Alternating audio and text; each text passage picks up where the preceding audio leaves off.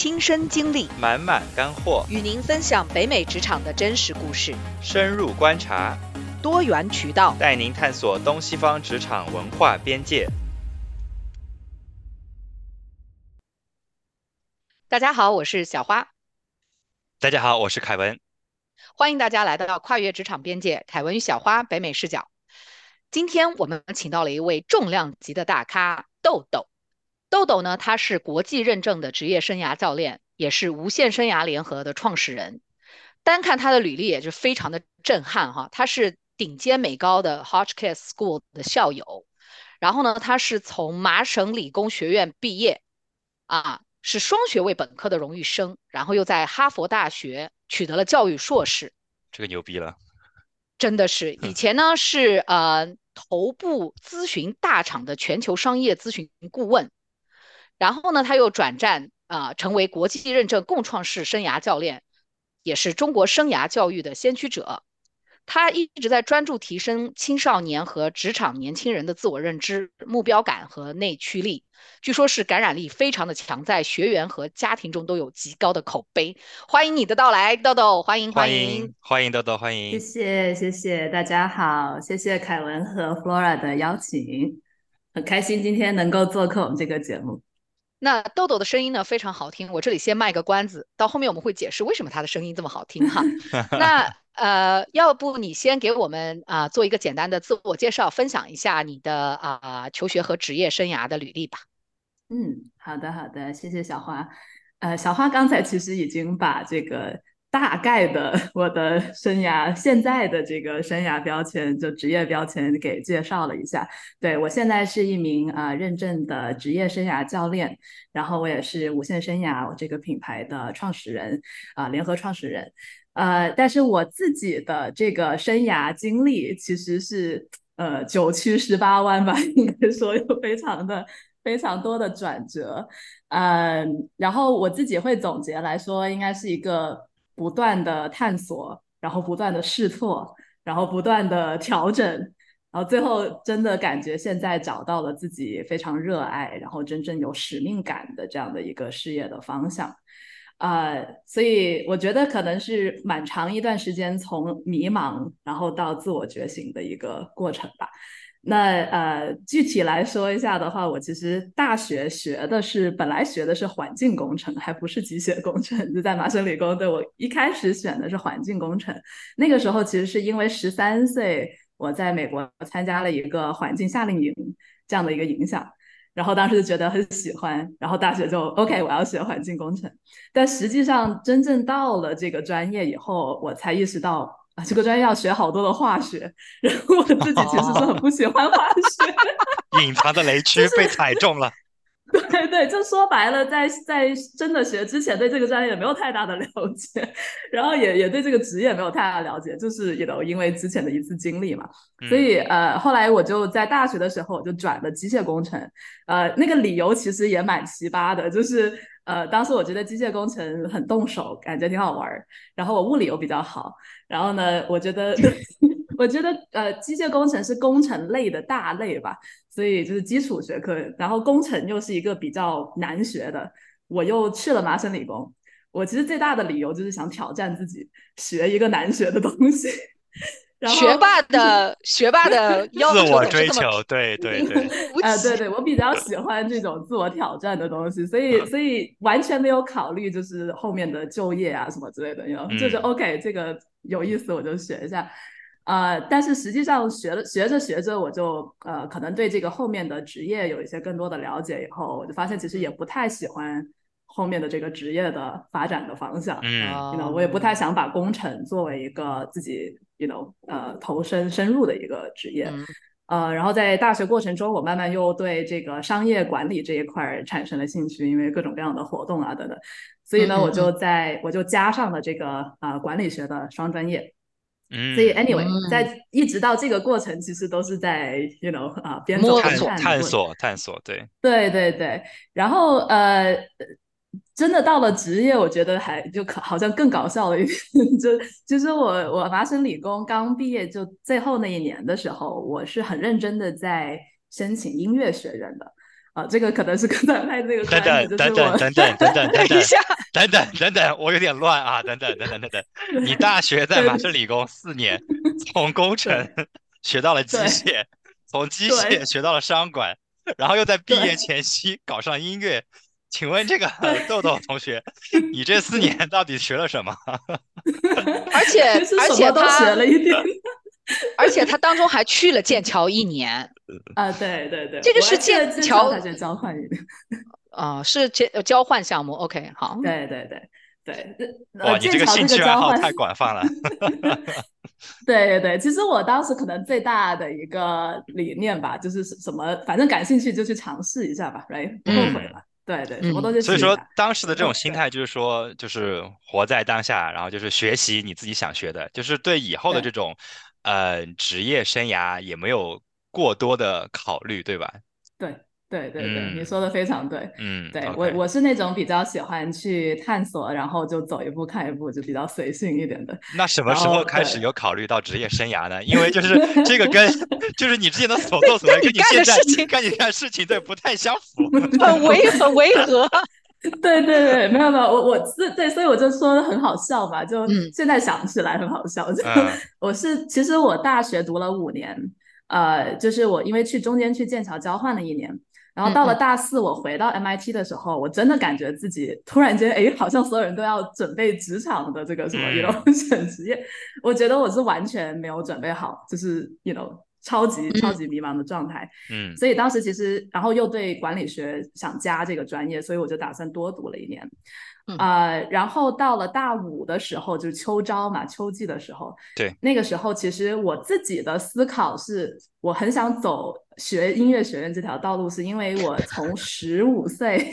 我从十五岁就开始自己写歌，然后我以前其实小时候一直都有一很强烈的音乐的爱好啊，钢琴什么之类，但一直都觉得音乐就是一个兴趣爱好，来各种各样的，you know，社会的这种。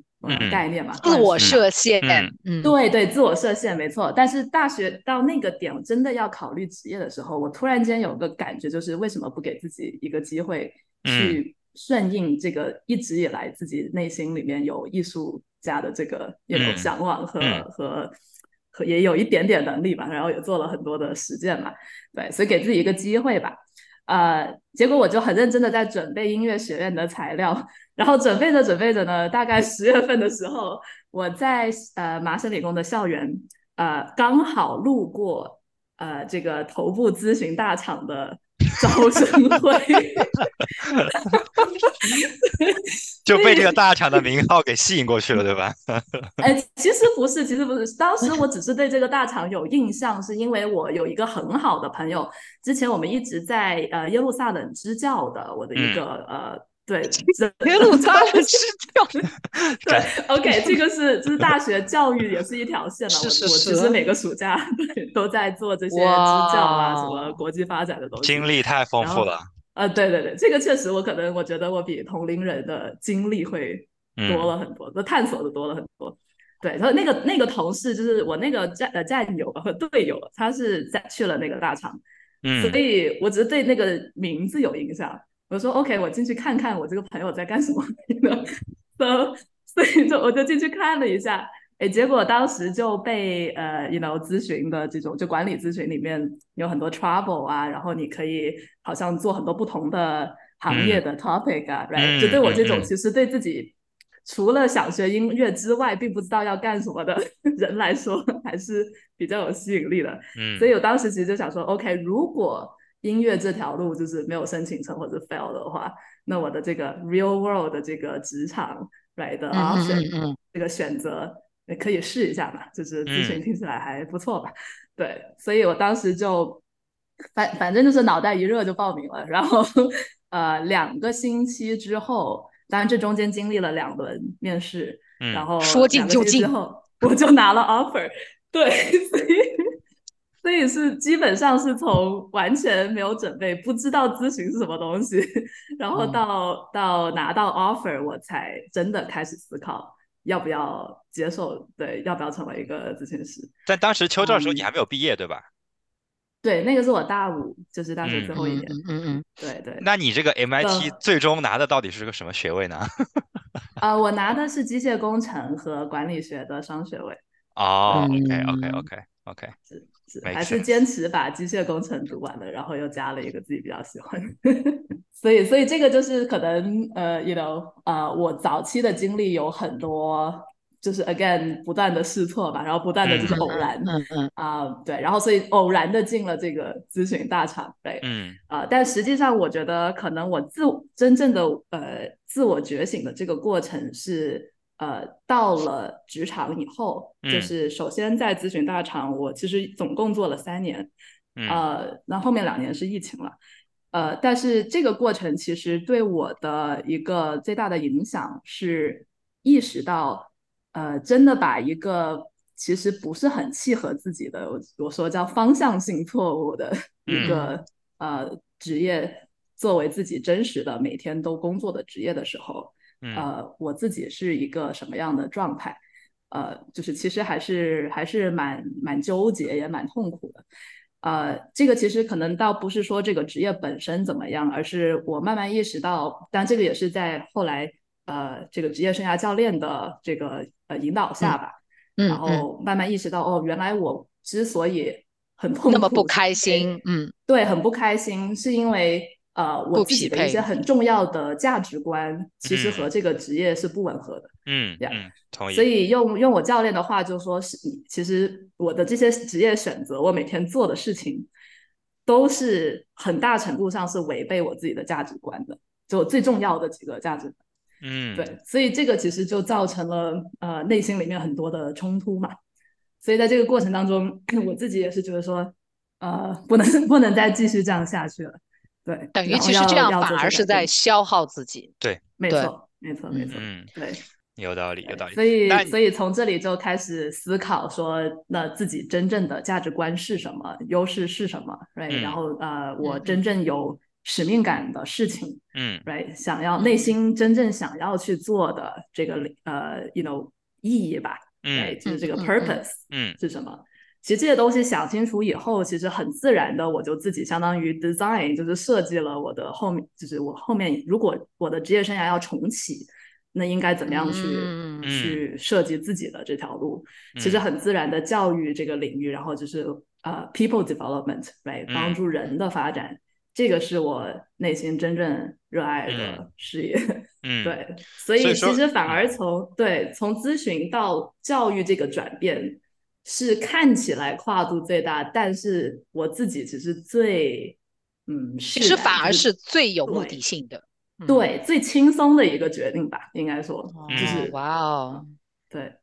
那你现在这个回头来看看的话，你觉得这个试错对你这个职业生涯的这种最终这条路，你觉得有帮助吗？呃，我觉得其实是很有帮助的。嗯，呃，因为错还是不错，这个是你一开始不知道的嘛，就是你只能回过头来，同意 对，去去看。啊，但是试，我觉得这个重点是在试。嗯，就是呃，我觉得试的够多，我就应该应该说我很幸运的是比同龄人多了很多的经历，嗯，所以我的 data 我的数据 会比较多一点，对 data point 比较多一点，然后这些 data point 呢又反过来给了我这个自我认知、自我反省，right，这些呃真正的思考有很多很多的原材料，嗯，好棒。对，这个很棒，因为我觉得，因为我们的节目就是还是会，嗯，比较这个中国跟这个西方的可能不同的这种理念哈。我觉得这个，嗯，这个就非常好，因为好像，嗯，我觉得可能大多数的传统意义上的中国家长可能就不希望小孩走弯路，对吧？就觉得说好像对弯路，对弯路就是这个打个引号，对吧？那就说你就是他希望你从一开始就走在一条正确的道路上面，这个正确也打个引号。但是这个兜兜的这个呃经历，我觉得就是一个非常好的一个参考点，就是说没有什么是正确或者是错误的，其实适合你的都是试出来的，对吧？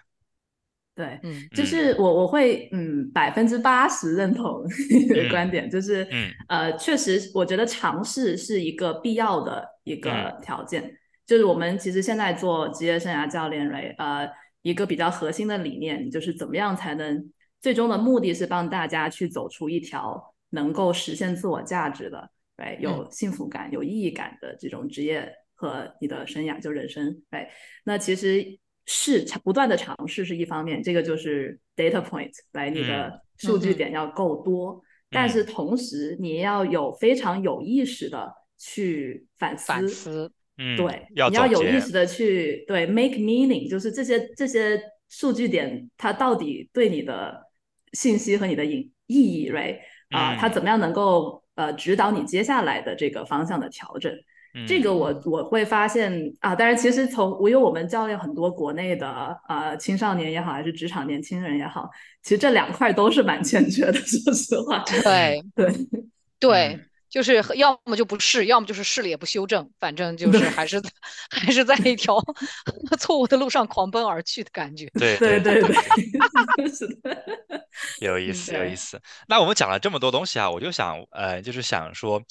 呃，职业生涯教练这个东西，感嗯觉我觉得还挺新颖的。嗯，至少嗯我觉得在可能在国内还没有听说过吧，在北美这边，我觉得我还是呃稍微有所接触。那这个多多，就是你能不能给我们简单介绍一下什么是职业生涯教练？就是说你嗯第一次接触到这个 term 的时候是什么时候？嗯嗯，好的，对，呃，其实职业生涯教练呢，他首先是生涯教练，就是 life coaching 嗯下的一个呃具体的分支，所以我觉得可能先要讲一下什么是生涯教练，对，什么是呃真正的 life coaching，对，这个确实是呃北美为核心发起的一个呃行业吧，或者说是一个专业。然后其实也不长，大概三十多年的这个发展历史，所以它确实是一个新兴的职业。那呃，生涯教练 （life coach） 本质上来讲呢，它是呃帮助我们的客户，对吧？就教练和客户。那我们的客户他在自我成长这个路上的一个同盟的伙伴，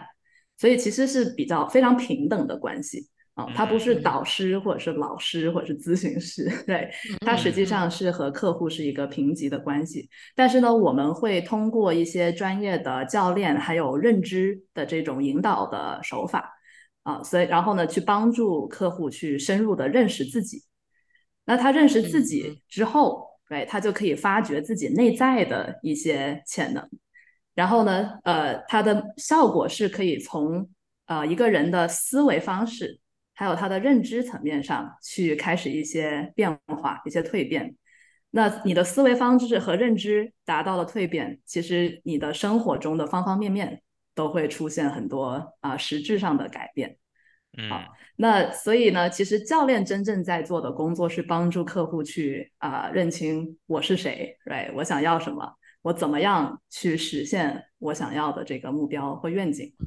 那这个呃教练呃客户本身呢，他可能会有一些具体的想要教练帮助的事情或是目标。对嗯，他比如说我想要成为一个更好的领导，我想要换工作，right？我想要找到自己职业发展的方向，等等等等之类的。那这些都是具体的 topic 或者是具体的问题 problem，right？、嗯或者具体的 goal 目标。嗯嗯那作为教练啊，生涯教练，我们是 coach the person，not the problem。我们是嗯帮助这个客户自身去做自我探啊、探认知，对，然后自身的去嗯发掘潜能。我们不是帮他解决那个他想要解决的问题，问对对对。嗯我们是帮助他自己找到资源，找到一些呃不同的思维方式去解决他自己的问题。就是去引导他，对吧？然后让他自己去嗯发现问题，然后解决问题。嗯对对对，所以这个人的呃，或者是客户他的底层的能力、底层的思维方式、底层的认知，都会在教练的过程当中去发生一些比较根本性的改变啊，这个是其实真正在发生的事情。那职业生涯教练呢，就是呃用这个生涯教练的这种手法，right，非常嗯关注人的发展，而不是这个问题本身。啊、然后这个下面呢，我们是比较专注在一些职业领域的啊、topic 的。嗯啊所以它只是这样的一个关系。然后，因为我自己是经历过这么多的职业的 这个 经历和成长，对，所以在这个细分领域，我就非常的有有热情、有 passion。对，嗯对，我觉得我在很早以前听到过一句话，就是说你要问对问题才能找对答案。我觉得可能这个教练他提供的一个帮助吧，应该是怎么去问对这个问题。嗯呃，就像可能我觉得，比如说以你的情况来讲，豆豆，当时你在这个头部咨询大厂，可能如果你只是从这个职业的角度去看，你肯定会觉得我是要再升个职，还是要再呃换个公司。但是可能你如果是从一个问对问题的角度来讲，可能就是呃去问说我到底适不适合这个工作，对，而不是只是说我要怎么样去升职，或者我怎么样五年变成全球合伙人这样子。对，没错没错。其实小花讲到，呃，教练里面非常重要的一个 skills，对，就是一个技能，就是要问对问题。嗯，而且你刚才这个例子，其实让我想到当时我的我自己做职业转型的时候，呃，我的职业生涯教练当时问到我最震撼的那个问题，就是在你的人生中，什么对你是最重要的？对，就是其实我的职业的困惑 不是只是在职业的职业的这个层面上的，而是他会问到说，其实你真正在乎的人生中在乎的是什么？对，然后呢，这个突然间就是我们当时大概有个半个小时的谈话，我记得，然后我走出那个谈话的时候，我得到的是什么？我得到的是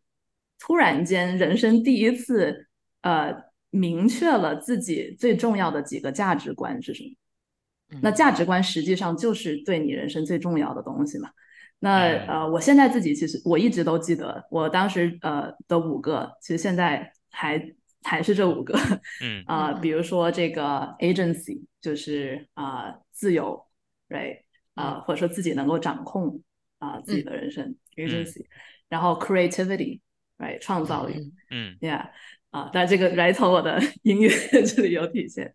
嗯，然后还有的就是啊，truth and wisdom，哎，这个真理和和这个智慧，嗯。啊，然后还有这个啊，kindness，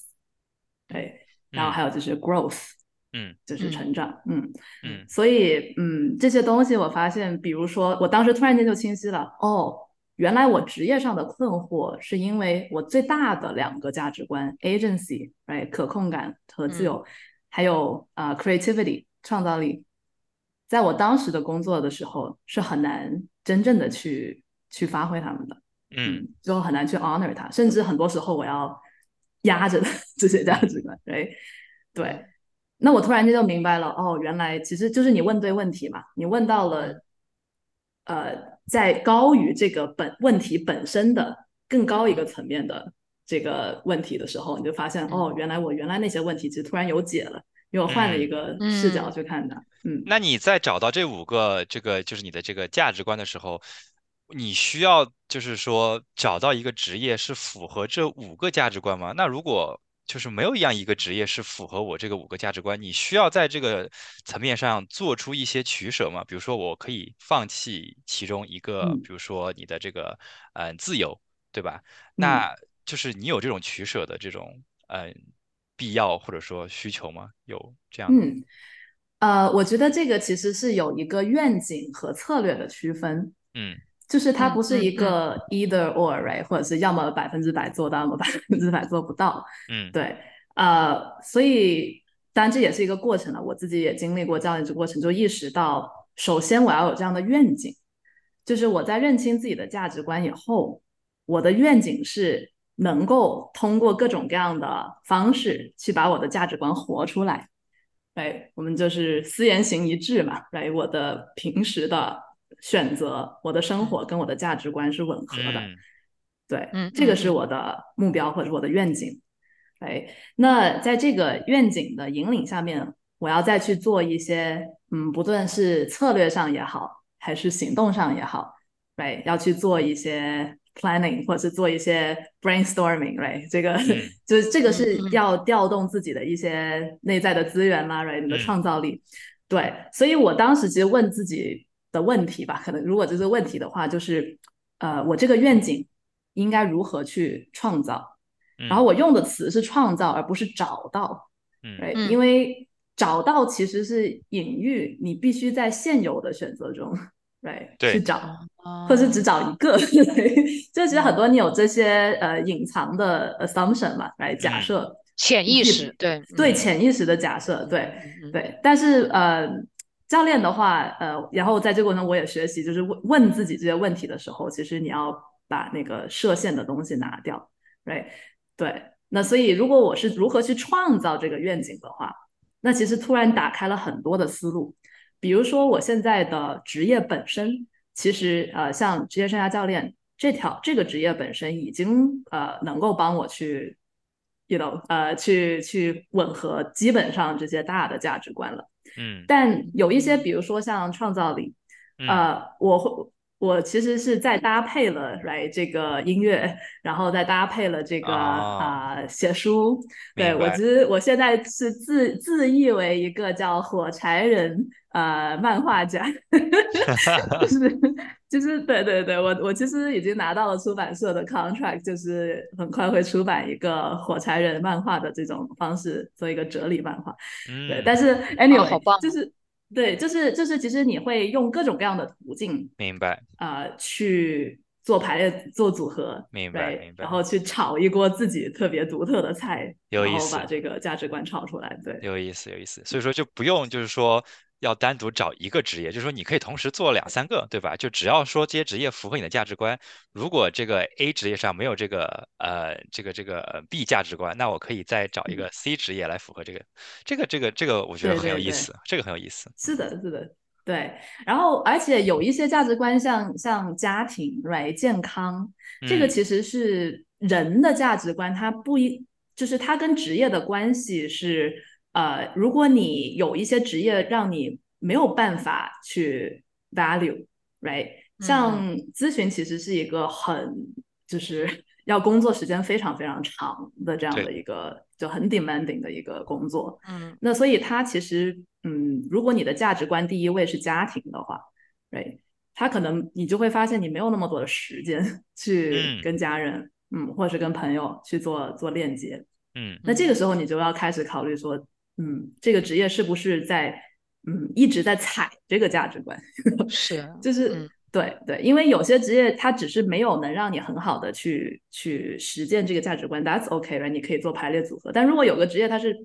天天都是阻碍着你去。去实现这个价值观，就是打压你的真实内心最核心的需求，那可能你就变得非常非常痛苦。是是的，其实我其实我觉得我跟凯文啊，我们都有好几次这种大的职业转换，就是跟那个豆豆这边也是一样。我觉得他说的这个这个点其实是很对的。我刚才听着他讲话，我都鸡皮疙瘩都起来，因为就是有很多次我们的转换其实都是因为某内心的某一部分非常核心的需求没有被满足到，这个价值观没有被。不光是没有被实现，就是真的是一直在违背的时候，你真的会很痛苦。而而那个时候，尤其是人吧，在痛苦的时候吧，你思路又打不开，你可能就会觉得，啊，我是不是工作上面做的不够好，或者我在搞一搞我的管理技巧，或者是怎么样？但是可能就是治标不治本吧，就是最终你可能要问的问题是一个更宏大、更广阔的问题啊。这个非常的、非常的能引起我的共鸣。嗯，有道理。所以说，我觉得就是一 开始就。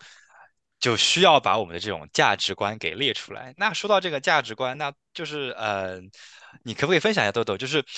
你如何，比如说我从一个刚刚大学毕业的，对吧？这种嗯初出茅庐的一个小伙子。那我如何知道自己的价值观是什么呢？对不对？因为我像我自己而言，可能我之前并不知道我自己喜欢什么，或者我不喜欢什么。那就像你说的，我就只能去试。那这个试的话，是不是这个机会成本又太高了呢？呃，比如说像我最早在银行工作，我之所以不太后面喜欢银行，那就是因为我觉得不太自由，就是会每天对吧？就是就是朝八晚五。我是非常不适合这种工作的，所以说这个就，呃，就是可以到这种呃比较深层次的这种 value 来说，OK，那我是比较喜欢自由的，但当时我没有意识到这个东西，所以说就说你怎么样从一个刚刚毕业的一个小孩子，就是怎么样可以意识到这种价值观？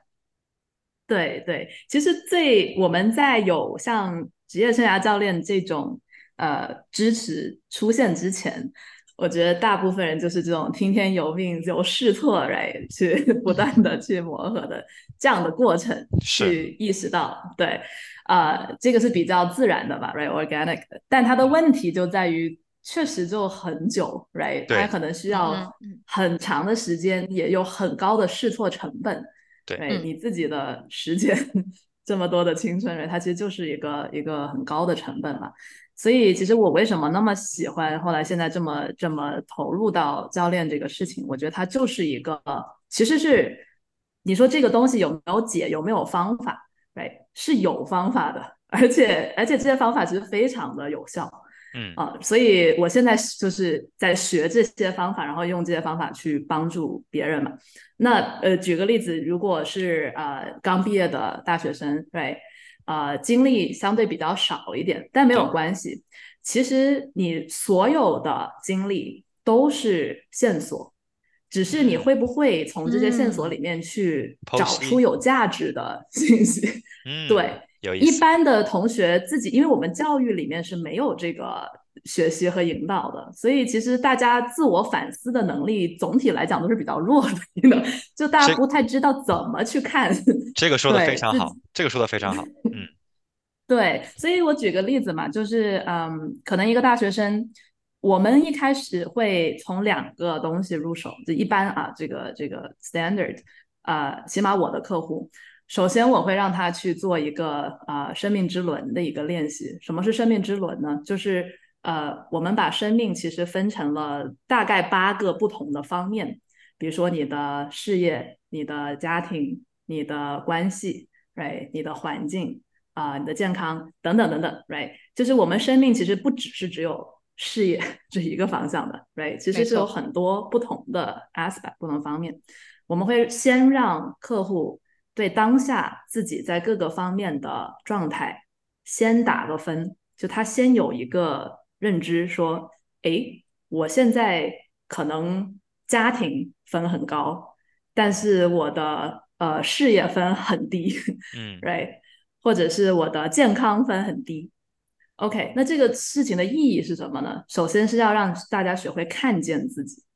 就是其实你每时每刻你都有很多这个信息，是你只要去 take a temperature check，right，去给自己把把脉。其实你就可以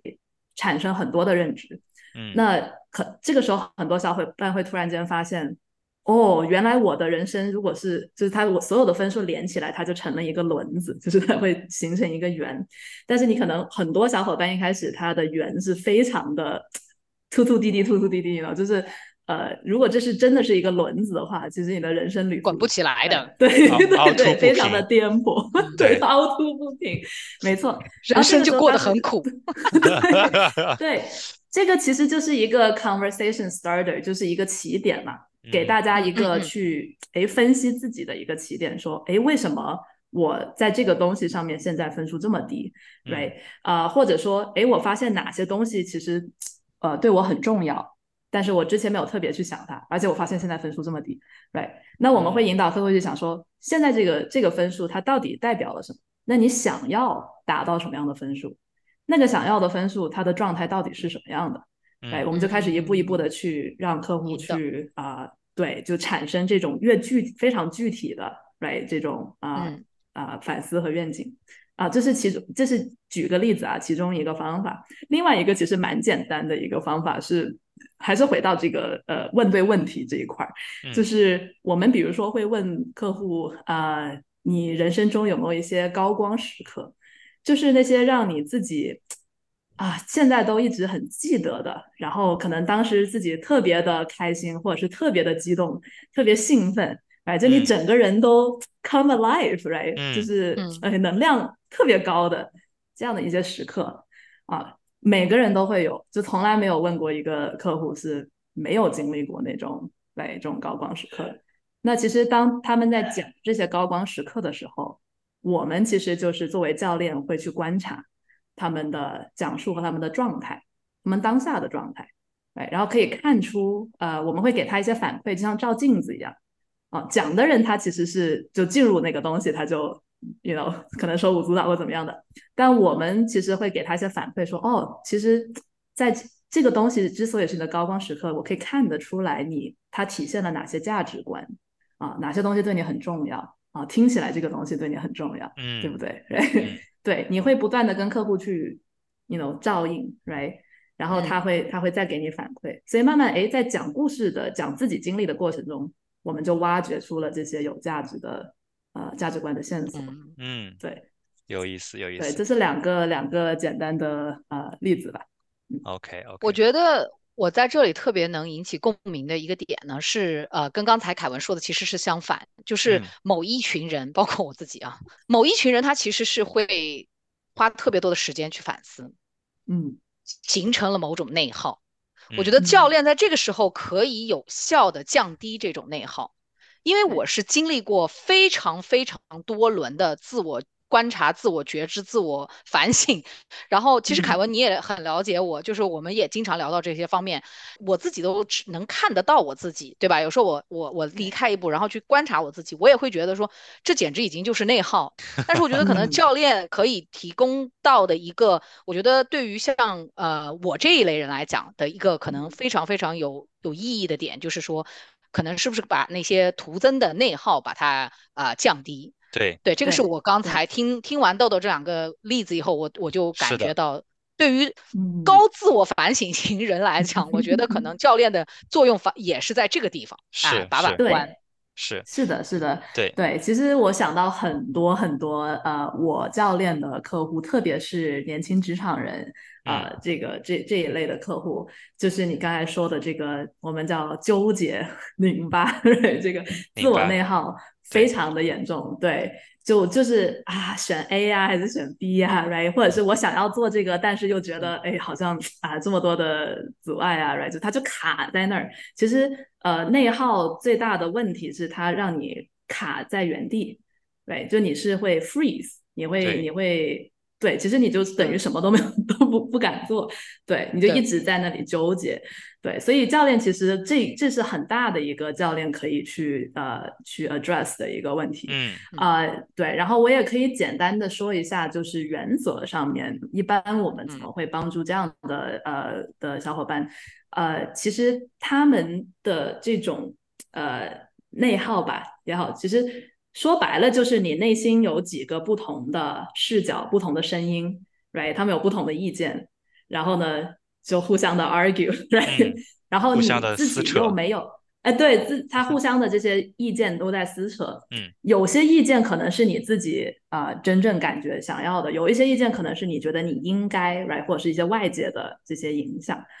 呃，但我们其实帮客户去呃培养的。是他要怎么样去做决策，就他怎么样去做选择，因为任何一个重大的人生的 decision 决策，其实都是有很多的这种不同的选择的，right？呃，所以用户网卡的是我不知道选哪个是最好的，quote and quote 打引号的，这个最好的，对。但实际上我们是在这个过程中帮客户去认清到底他的这个最好的，right？是是什么？就是他那个标准到底是什么？对，或者说他真正在乎的那个标准是什么？或者说是不是适合你的，对吧？哎，对对对，right，就是你那个最好的是一个所谓的结果层面上的，right，就是我拿到最多的钱这 是最好的呢？嗯，还是说呃能够让我自己的生命活出意义感的，right，这个是最好的，嗯，right，还是说让我的价值观能够 align，right，去吻合的这些选择是最好的，嗯，right。对，所以所以其实呃，我们有很多很多的方法，呃，去帮大家做这个优先级嘛，对，嗯，呃，呀，对，然后另外还有一个，我想到一个很有呃，经常一个很有意思的观察，就是当客户在自我纠结的时候，呃，教练其实第一个看到的是客户他在讲这些不同的选择时候，他的能量的一个变化。啊，就是对，因为我们其实有很多其他的信息是，就你真正想要的东西，它很多时候是不是以语言的方式出来的？没错，对。但是但是客户自己往往是看不见，你知道他的这个状态或者是能量层面上的东西。嗯，所以他可能会在两个两个选择里面纠结。但是作为教练，其实可以看得很清楚，他在讲一个选择的时候，他整个能量是很低的，right？然后讲另外一个时候，他能量是很高的，对，手舞足蹈的。嗯，那其实这个就是非常有价值的信息，right？告诉了我们，其实他自己真正能够调动他的内心的对是什么？对。其实这个很有意思，因为我当时好像我记得我毕业没有多久的时候，我的一个呃很好的朋友，他当时是叫做 holistic coach，我不知道跟你们这个生涯是不是属于这个呃一个大分支啊。当时我记得就是我有去上他一个 workshop，然后呢，他当时就有帮助我分析，就是说呃我的工作的动力。嗯，就是比如说有什么，比如说金钱呀，或者说自由啊，或者怎么怎么样。其实当时我就发现，就是说我工作的动力最大的一部分其实是 respect，这个是我自己不知道的。所以说，我觉得从那个 workshop 过后，对我之后的职业生涯的影响其实非常大的。就是说，我自己在选择职业的时候，我会知道说，就是我为什么需要这个 respect，而且说他当时还帮我剖析，就是说我。就是嗯，trace back，我为什么需要这个东西？是因为可能我从小的这种环境上，就是可能从父母这里得来的东西，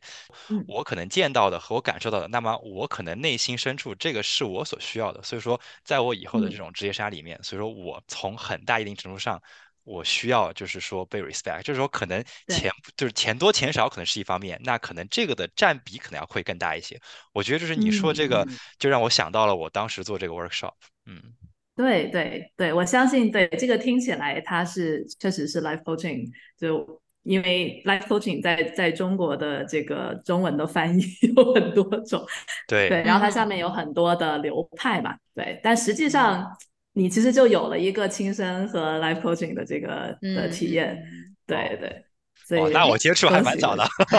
对，是的。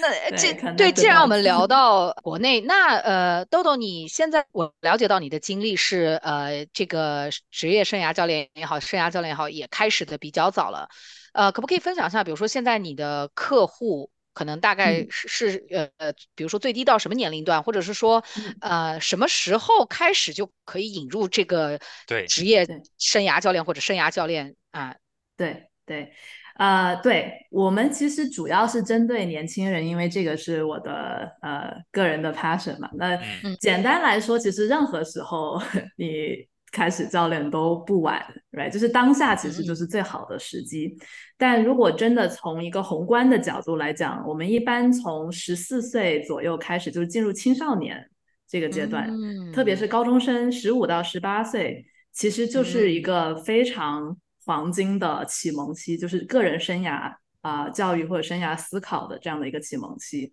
嗯，呃，而且从其实从发展心理学的角度来讲，其实呃，现在比较国际上面比较认可的一个理论，比如像 Eric Erikson 的这个理论，就是呃，青少年本身就是 identity development，就你的自我身份认同感，right？就我是谁，大白话就 是我是谁的这个问题。最关键的思考期其实就是青少年这个时期，嗯，对，而不是到后面，right？So，呃，但是我们其实看现在的教育体系的话，就传统的教育体系是直接 skip 了这个步骤，没有这一挂，特别是特别是国内 没有这一挂，嗯，没有这一块，而且呃，甚至有点相反，就是呃，我们会发现体制内的呃青少年就高中生，right？我们有个比较搞笑的，就是就是就是高中生就会他突然间就 disappear，就是消失了，也就是他因为他就消失在了各种学业压力啊、作业啊、备考啊，然后就一心的去做学业了。实际上他是有 right 更少的时间去探索、去思考。嗯，对。所以呃，但是如果我们可以从头设计，也这个也是我们希望呃，就是正在做的事情，就是呃，从青少年就开始入手了。那我们其实针对青少年是有一个项目叫生涯领航项目。那这个项目呢是帮助青少年和家庭一起，就是父母一起参与进来的。嗯，对。然后呢，项目里面主要是有呃两个部分，一个是自我认知这个部分，一个是呃职业探索这个部分。那自我认知呢，就是对自己的优势，对自己的职业兴趣。然后对自己的价值观和呃愿景、人生愿景，通过教练的方式，我们再加上了测评，其实一些啊国际上比较啊用的比较好的这种测评，然后和测评和教练的方式结合，right，让孩子对自己有一个认知。然后另外我们有一些职业啊，就是已经在职场的这些很很阳光、很有能量的职业导师，就他们是职场人啊，各行各业的，然后让这些孩子能跟这些职场人有一些真实的一对一的这种交流，这种 mentorship。对，然后让就是补充，相当于拓宽孩子对这个真实世界的职场的职业的认知。对，所以这个是一个大的设计的理念。但是这个东西其实本质上面是一脉相承的，所以我们也做呃，就是职场年轻人这一块是我们的第二个呃用户。那职场年轻人这一块我们会做工作坊，可能跟凯文你之前对你的那个朋友啊会。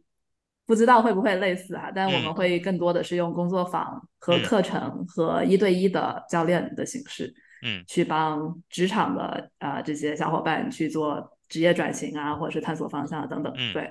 就是说，你说这个东西，就是说最早可以到青少年嘛，对吧？大概就在十四岁，而且就是你现在也在做国内这块市场，那我就想问一个比较犀利的问题啊，啊，就是说。十四岁，那可能这个应该是在初高中吧。那我们在国内这种大环境情况下，你这个呃无法避免的是中考跟高考，对吧？那你在国内高考的话，那你呃像我自己也读过高中，在国内，那就是说你真的是没有办法逃避的，就是每天会很多的学业压力，就是你就是你真的会消失，就是说消失在 题海里。那 我如果是一种这样的状态，那就是嗯找这种。呃，生涯教练的这种意义和，嗯嗯，对，其实帮助和意义，不管你是体制内还是体制外的学生，其实都是一样的，right？我觉得我们每个人都需要有一个呃自我认知和觉醒的过程，嗯啊，right？其实最终我们的目目标，right？或是呃我们对自己的人生的一个向往。嗯，，right，，其实都是在最好的情况下，right，除了温饱 之外，right，那最好的情况下，我们能够在呃人生里面实现自我价值。哎，我相信不论是体制内的学生还是体制外的学生，其实我们作为人的这种终极的啊目标和追求需求，right，都是都是一致的。嗯，呃，只是说确实从现实的呃叫做环境成不成熟这个角度来讲。我们现在其实对大部分的青少年，呃，都是国际教育体系下的青少年，嗯，没有什么其他的原因，主要就是因为他们一个是多一些时间，然后第二个呢，是因为国际教育这个体制，比如说你要申请英美的大学，right？那申请过程本身它就是自我认知，然后去展现自我认知的过程。对，所以这所以这种体制的设计其实非常的重要。就从宏观的角度来讲，它就可以直接导致 一个群体去重视，对吧？自我认知这个事情，或者是另外一群不去重视。对，所以我们其实可能对我觉得整个生涯教育在国内最大的嗯一个阻力吧，或者说是一个需要突破的呃东西，就是怎么样让呃在体制，特别是体制内的呃大众和这个家庭来和学生。去，甚至只是意识到，呃，生涯规划、生涯教育的这个重要性，是自我认知的这个重要性。嗯，对，因为我们现在看到的就是大家不重视，来，只是顺应了体制的这个呃节奏。完了，对，完了，你大学一直到大学毕业出来之后，发现自己原在原来这个体制出来。学的东西和真正进入职场需要的，进入自己的人生需要完，对对对，非常多东西都是脱节。对对，有道理，有道理，就是是是是。我觉得就是说有，呃，即使在体制内的，我觉得可能就是说越早有这种呃启发，然后越早有这个意识，其实上对自己的这种，比如说课程和专业的选择，或多或少也可能有一些帮助，对吧？就是说我们不一定要说啊，可能就是你呃非要就是。比如说选个什么职业什么的，呃，如就是说，如果你的这种大环境不允许的话，其实我觉得至少有这种意识，呃，能让你潜移默化的在以后你毕业过后，可能比同龄人更快的适应这种当下的节奏，然后然后来找到自己的方向。我觉得这个可能也是一个比较好的，对吧？一个一个方式。对，对我非常认同。但是这个其实是非常，就是说最直接的一些好处吧，我们说来，对，就是大家可以理解的这种好处。但是我想可能，嗯，多说一句，其实真正的好处和意义，就是对一个人，当你从被动的去跟着一个东西走，我感觉我是被推的，我是一定要 right，呃，在这这样的压力下面去做事情，嗯，学习也好，选专业也好，right，选工作也。好，嗯，被动和主动的这个心态上的转变是嗯本质上的不同。我们现在其实为什么看到那么多的年轻，呃，就是特别是青少年开始，right，包括大学生等等，呃，内驱力非常的弱，right，然后啊、非常的躺平，然后啊压压力也确实非常的大，right，然后呢，呃，甚至有呃，而且这个确实是呃怎么说呢？就中国的这个心理健康的状态是非常非常的呃堪忧的，right，就年轻人的这个呃心理抑郁。对各种各样的心理问题，压力大、呃、是非常非常高。是对对，这个压力是一方面，但是我觉得另一方面就是大家在没有自我认知的情况下，你就会很容易的陷入这种呃压力和绝望的双重打击。对，嗯、但是当你对自己呃有认知，你看到了自己有优势，原来，right？哦，原来我有这个呃想法是可以有路径去实现的。对。对，这个其实给一个青孩子、一个青少年也好，还是年轻也好，他的那种源源不断的动力，嗯，对，那种向上的那种状态，可能一下子就会被激发出来，嗯，对，嗯，所以我们其实看到的不只是说你是否呃少走弯路，或者是多走弯路吧，就是这个其实怎么说呢？呃，往大了来说，其实没有弯路，对吧？人生所有的东西是对，都是这种，经历，都是有用的。对对，没有一步是被浪费掉的。对对对对，但是我们确实会很惋惜，会看到很多年轻人在成长过程中得不到相应的支持，所以他慢慢会走上一种非常消极，对，就是非常消极、是弯路是绝路的。对，exactly。是的，是的，是的，而且而且这个不是不是就是随便说说，因为其实我自己呃见证过呃，包括身边的朋友，嗯啊、呃，甚至有就是因为呃这个走到一定的程度，你的抑郁症也好，或者是心理问题也好，慢慢啊、呃，我是有朋友有自杀了的，you know，就是他会以结束自己的生命的方式去啊、嗯呃，对吧？去去终结这个事情，so。对，所以所以那个其实对我的影响非常大，因为我想说，到底是什么样让一个人可以从这么优秀的一个年轻人，表面上就是非常非常的优秀，就是没有你挑完美，right，甚至你挑不出任何毛病，但是内心这样的状态，就是会让一个人走上绝路。嗯，对，那符合他的价对，所以我我希望，对我希望说，其实我们这个事情背后更大的一个一个意义吧。就是让大家有一个更蓬勃的生命力。嗯，对，非常说的很好，说的很好。呃，那我们刚才在节目的一开始呢，我卖了个关子，就是我们今天请到的大咖嘉宾，不仅履历非常的牛，而且呢声音也非常的好听。但是为什么呢？啊、呃，因为我们的豆豆呢也是一位专业的音乐人啊。刚才他也提到，他差点就去考了啊、呃、音乐的学院。那豆豆啊、呃，你聊一聊你的这个。或者说是爱好也好，或者说是热情也好吧，嗯、对，就是怎么样又从呃很理性的思维跳到非常创造性的、很感性的思维。这个也是你这个呃呃价值观的某一个这种驱使力吗？对，体现创造力。对对 对，是的，对。其实我我经常开玩笑说我是这个 engineer by training，就是呃叫做呃工程师是我的呃。学学历 后天学到的，对，后天学的。然后呢，我是一个呃叫做 educator by trade，right？就是我的工作是教育者。哎，我已经帮你总结了一下啊，用这个大白话，就是不懂工程的音乐人不是一个好的生涯教练。很好，很好，对，所以。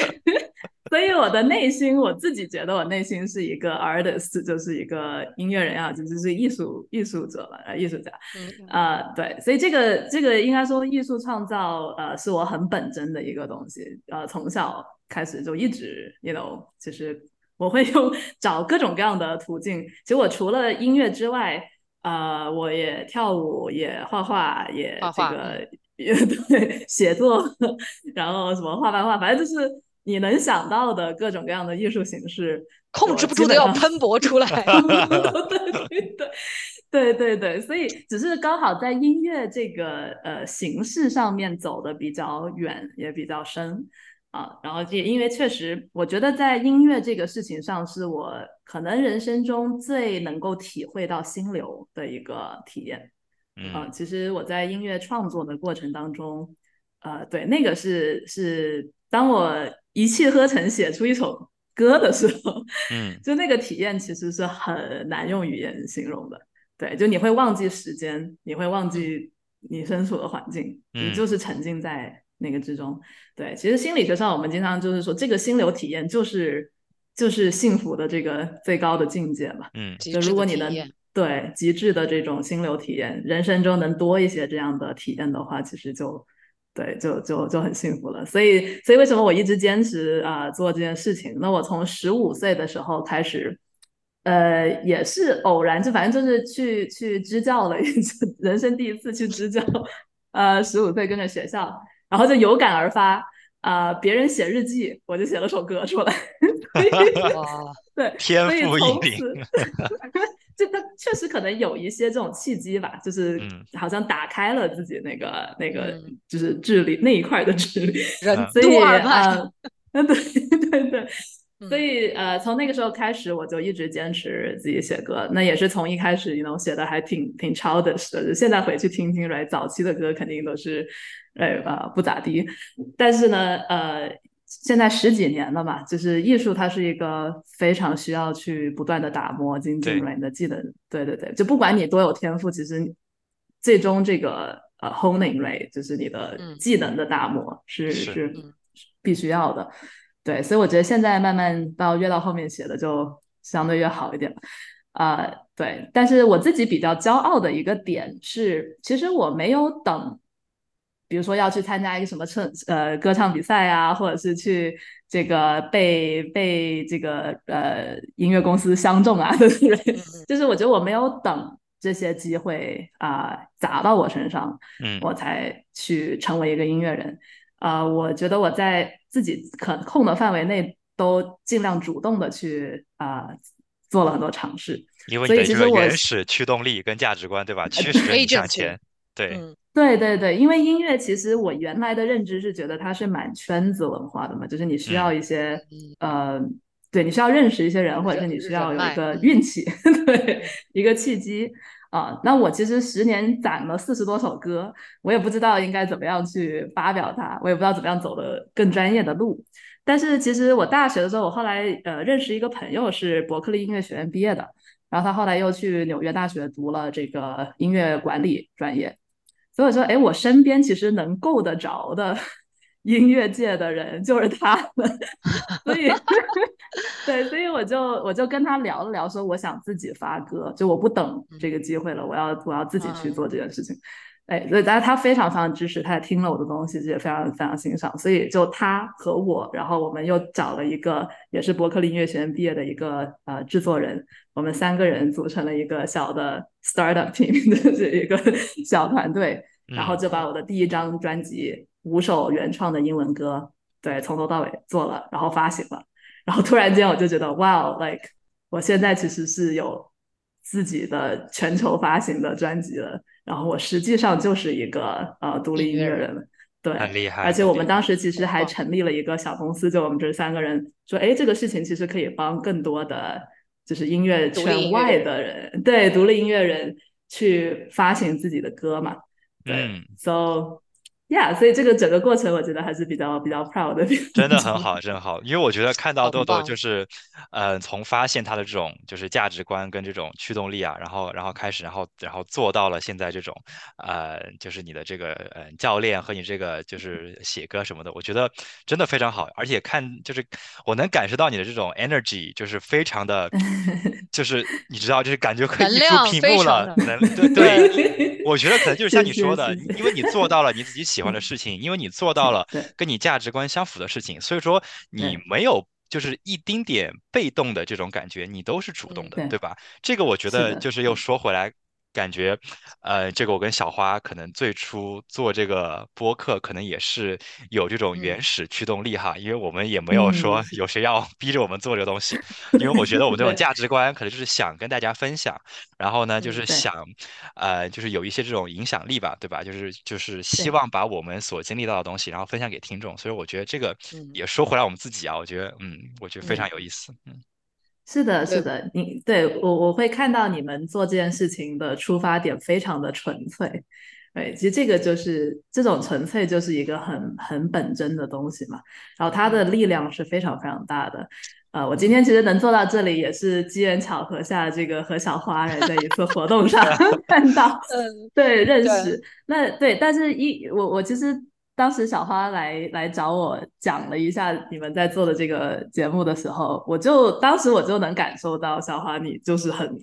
，you know 自己内心的那个能量，对，真的真的对，就出来了，对，那就很打动人嘛。我觉得其实当你本着这样纯粹的心去做事情的时候，其实是很难做不成的。其实因为你会感感染到很多人，对，然后很多人会来帮你。嗯，谢谢，多多，是是的。非常非常感谢豆豆，真的是我感觉我们聊了，呃，时间过得很快，但到现在我们都还没有聊完哈，还没有聊得很尽兴。那呃，如果大家想要联系到豆豆，也可以到呃小红书上去啊搜哈佛豆子啊，那么就可以找到豆豆。嗯，那因为时间的关系啊，真的是非常不舍，但是我们今天就暂时先聊到这里吧，凯文。好的，好的，行，好，那我们再次感谢豆豆来我们的播客做客，谢谢，谢谢，对，然后为我们带来这个，谢谢邀请，是的，是的，啊，谢谢豆豆，谢谢豆豆，呃，那我们今天节目就先到这里，嗯，听众朋友可以每周三在 Apple Podcast、Spotify Podcast 和小宇宙通过搜索“跨越职场边界”凯文与小花北美视角来收听我们的节目，那我们就下周三不见不散，拜拜，好，下周三再见，拜拜，好，拜拜。